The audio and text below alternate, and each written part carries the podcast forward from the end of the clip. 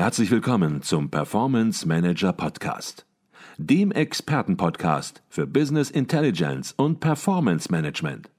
Inspirationen, Know-how und Impulse für Controller und CFOs, die noch erfolgreicher sein wollen. Ihr heutiger Gastgeber Peter Blum.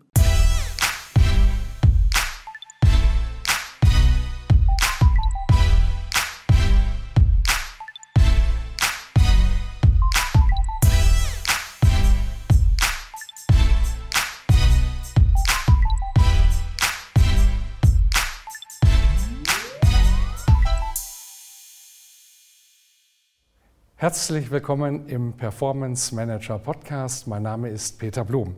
Ich bin auf dem Stuttgarter Controlling und Management Forum 2022 und bei mir ist Tobias Schittenhelm, CFO der Berger Beteiligungsgesellschaft. In der Berger Gruppe wurde im Finanzbereich das bisherige Steuerungsmodell grundlegend auf den Prüfstand gestellt und herausgekommen ist ein Projekt mit dem Namen Finance Transformation. Was genau dahinter steckt und welchen Mehrwert der Finanzbereich aus diesem Projekt für die ganze Gruppe liefert, darüber wollen wir beide uns jetzt unterhalten. Doch zunächst mal herzlich willkommen im Performance Manager Podcast, Tobias Schittenhelm. Vielen Dank für die Einladung. Ich freue mich sehr, hier sein zu dürfen. Ich freue mich auch und wir gehen direkt rein ins Thema. Sie haben hier auf dem Kongress einen Vortrag gehalten. Und wenn man so einen Vortrag hält, dann überlegt man sich vielleicht auch, was soll als Kernbotschaft rüberkommen, wenn nichts verstanden wird. Was soll mindestens sozusagen rüberkommen? Was ist wichtig? Genau, wir, wir haben für uns drei Kernbotschaften aus dem Projekt aktuell mitgenommen. Das wäre erstens, eine klare Ausrichtung bei der Ableitung des Steuerungsmodells an der Strategie. Das heißt, wir haben bewusst als erst den Strategieprozess abgewartet, begleitet und haben dann ausgehend von der Strategie das Steuerungsmodell abgeleitet, nicht an bestehenden Strukturen oder Organisationen. Das war für uns der ganz, ganz wichtige Ausgangspunkt. Mhm. Als zweites für uns ein wichtiges Learning und Kernbotschaft ist, das Thema ganzheitlich zu betrachten. Der Finanzbereich ist für uns für eine ganzheitliche Transformation einfach zu eng Sprich, wir sind wirklich auch in die Prozesse und dort end-to-end -End und auch in das Organisationsdesign, in die Organisation rein und haben da auch entsprechend das Datenmodell und die Verantwortlichkeiten verankert. Und der dritte Punkt, äh, ich glaube, selbstredend ist das ganze Thema Change, Kommunikation wo für uns das Learning einfach war, dass Change und Kommunikation sehr, sehr individuell, sehr, sehr speziell ist aber an manchen Punkten einfach auch konsequente Entscheidungen, einen konsequenten Weg benötigt, um nicht bei jedem Gegenwind entsprechend auch von Entscheidungen und von dem Weg abzugehen. Mhm. Da steckt jetzt schon ganz viel drin, was Sie geschildert haben. Da werden wir auch noch im Detail darauf zu sprechen kommen. Jetzt wird es so sein, dass äh, manche sagen, Mensch, Berge Beteiligungsgesellschaft noch nie gehört. Was steckt dahinter? Vielleicht können Sie ein bisschen was über das Unternehmen sagen und vielleicht können Sie sich auch so ein bisschen vorstellen.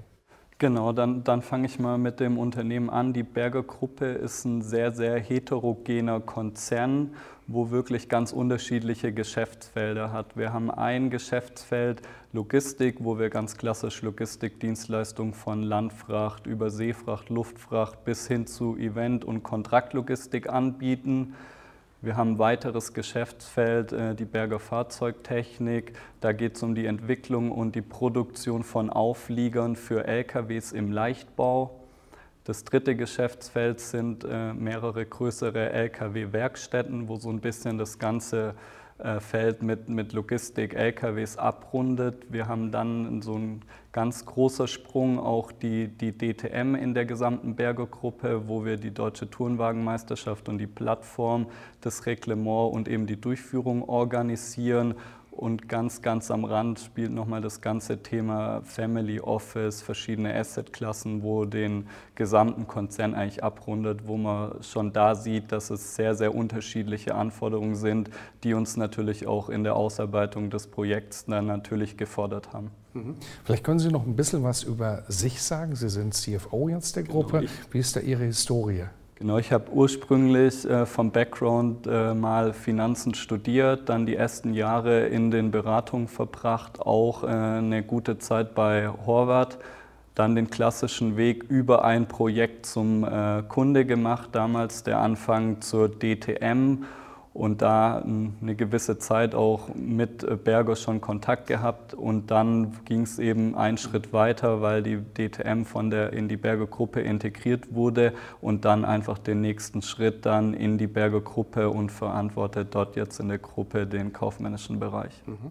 Jetzt haben Sie ja im Finanzbereich das Steuerungsmodell quasi ja wirklich komplett neu aufgesetzt und viele werden sich möglicherweise fragen, die auch Finanzverantwortung tragen, ja, wie erkennt man denn das, dass das Finanzsteuerungsmodell sozusagen nicht mehr up-to-date ist, dass man ja etwas tun muss, dass man es verändern muss? Das ist ja sicherlich so ein bisschen der Anfang der ganzen Geschichte. Woran haben Sie das erkannt, die Notwendigkeit, etwas tun zu wollen, zu müssen?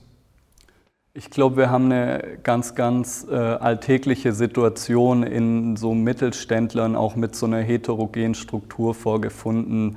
Wir hatten einerseits natürlich viele losgelöste Kennzahlen in vielen unterschiedlichen Berichten, keinen durchgängig harmonisierten Ansatz, keine klare Spitzenkennzahl, wo die ganzen Treiber bis in die Geschäfte gehen. Wir hatten natürlich unzählige Excel-Files im Reporting, wenig Automatisierung, was natürlich auch dadurch geprägt ist, dass über die Historie Zukäufe, Verkäufe relativ viel Bewegung und da ging das ganze Thema einfach relativ schnell, dass es dann zu groß, zu schnell gewachsen ist und man konnte die Anforderungen eigentlich nicht mehr integrieren. Und das war für uns der Punkt, dass wir gesagt haben, wir müssen jetzt da wirklich mal äh, an die Grundlagen gehen und das ganzheitlich denken und aufsetzen, weil wenn wir da jetzt versuchen, einzelne Reports ein bisschen schöner zu machen oder ein Excel durch ein Tool äh, zu ersetzen, dass wir dann einfach das Ziel damit nicht erreichen können. Mhm. Jetzt haben Sie gerade schon gesagt, ganzheitlich denken und Sie hatten auch eben schon gesagt, das Ganze auch in die Strategie einbinden. Wie sind Sie da vorgegangen? Da sind, Sie sind ins Unternehmen gekommen, in die Verantwortung der Position und haben eben genau erkannt, dass es eine Notwendigkeit gibt. Jetzt geht es darum, das natürlich irgendwo auch im Vorstand äh, zu kommunizieren, in der Geschäftsführung zu kommunizieren. Ähm, und, und dann natürlich auch zu sagen, Mensch, wie wollen wir das hier strategisch in das Gesamtunternehmen einbinden? Wie ist da die Vorgehensweise gewesen? Genau, da muss man dazu sagen, wir hatten da schon ein bisschen ein bestelltes Feld, weil einerseits der Wunsch wirklich zu der Veränderung und zu mehr Informationen schon über den Gesellschafter sehr, sehr stark, stark kam und das war auch ein Grund, äh, warum Themen angestoßen wurden. Ein zweiter sehr, sehr wichtiger Punkt war, dass das ganze Thema Datenverfügbarkeit, Datenqualität auch in anderen Bereichen einfach sehr stark gefordert wurde. Wir haben da auch mit der ganzen IT einen sehr starken Treiber, der an die Daten irgendwelche Predictive-Themen einfach da einen Mehrwert zieht. Und so wurde das eigentlich von verschiedenen Bereichen relativ stark auch gesehen und gefordert, so dass da das Feld, um da eigentlich anzugehen, eigentlich von Anfang an ganz gut bestellt war. Okay. Und dann haben Sie natürlich einzelne Aufgaben, einzelne Projekte identifiziert. Und eine Aufgabe war im Grunde genommen dem Unternehmen eine, ich sage das mal so ein bisschen salopp, einheitliche G&V-Struktur zu geben, aber unter der Prämisse, dass nicht nur sozusagen in der Unternehmensgruppe damit gearbeitet werden kann, sondern dass auch entsprechend ein Mehrwert in den ja durchaus unterschiedlichen Geschäftsbereichen, die Sie gerade geschildert haben, dann dadurch auch kreiert wird. Und dann ist es natürlich schon keine einfache Aufgabe mehr. Wie haben Sie diesen Spagat geschafft? Also das war sicher eine unserer größten Herausforderungen, einerseits aus Gruppensicht, wir nennen das immer gerne gemeinsame Sprache auch zu definieren. Was sind die Abstimmpunkte, die gemeinsamen Themen, die wir über die Gruppe hinweg in allen Geschäftsfeldern gleich anschauen können, auch nebeneinander stellen und diskutieren können. Andererseits aber auch entsprechend den Spezifika der Geschäftsfelder so Rechnung zu tragen, dass die Geschäftsfelder in der Lage sind, ihre Verantwortung, ihr Geschäft damit optimal auswerten und steuern zu können. Wir haben uns darauf geeinigt, dass wir nicht versuchen, alles in eins zu pressen, sondern dass wir eben gewisse Absprungpunkte nutzen auf der Ergebnisstruktur, wo wir sagen, hier wollen wir abstimmbar, vergleichbar sein, aber innerhalb der Strukturen soll jedes Geschäftsfeld seine Spezifika wiederfinden. Mhm.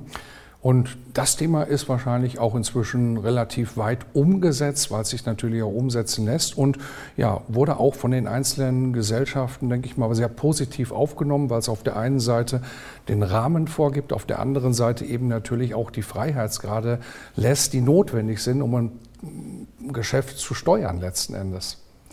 Genau, also um ganz ehrlich dazu antworten, also das ist wie immer in so einem Transformationsprojekt. Es gibt einige, die nehmen das sehr, sehr positiv auf, treiben das extrem, fordern das auch vom Finanzbereich. Mhm. Es gibt natürlich auch einige, die sagen, ja, das ändert sich jetzt mal wieder, weil das ist auch ein Projekt oder so ein Transformationsprojekt, wo dann immer wieder kommt, so mhm. gefühlt mit jeder neuen Führungskraft wird einfach alles nochmal auf links gedreht. Von, von dem her ist es wie, wie immer gemischt. Mittlerweile muss man schon sagen, dass in vielen Punkten ein deutlicher Mehrwert einfach rauskommt, weil man sehr individuell die einzelnen Geschäftsfelder steuern kann, aber sehr, sehr einfach das auch gruppenweit kommunizieren und gesamthaft eben ansteuern kann. Mhm, okay.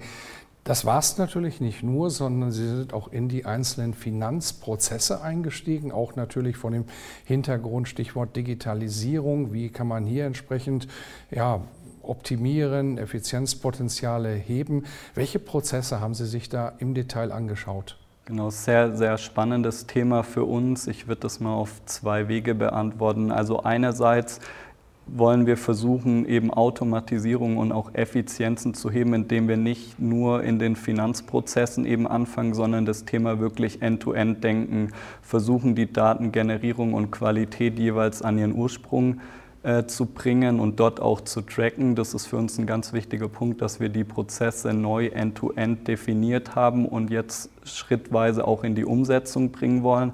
Auf der anderen Seite haben wir natürlich einen Riesenhebel dadurch, dass wir jetzt in den Systemlandschaften einfach äh, einen zentralen Punkt mit dem neuen Data Warehouse geschaffen haben, wo die Daten zusammenkommen, wo wir eine gemeinsame Sprache haben und wo wir eben auch automatisiert mit verschiedenen Frontends drauf zugreifen können und nicht mehr die einzelnen Excel-Mappen zusammenbringen müssen, irgendwie manuell äh, konsolidieren. Und deswegen sind das sicherlich der eine Punkt, wo uns schon ganz viel gebracht hat. Und der andere Punkt, die ganzen End-to-End-Prozesse, von denen wir uns noch sehr viel Automatisierungspotenzial erhoffen. Mhm. Vielleicht können wir das sogar noch ein bisschen konkreter machen. Was sind das ganz konkret für Prozesse, für Themen, die Sie sich angeschaut haben? Es gibt ja verschiedene Prozesse, die dieses Kriterium erfüllen, von dem Sie gerade gesprochen haben. Aber gab es da so vielleicht einen Prozess, wo Sie gesagt haben, Mensch, damit fangen wir vielleicht an oder zwei, drei Prozesse, wo Sie angefangen haben?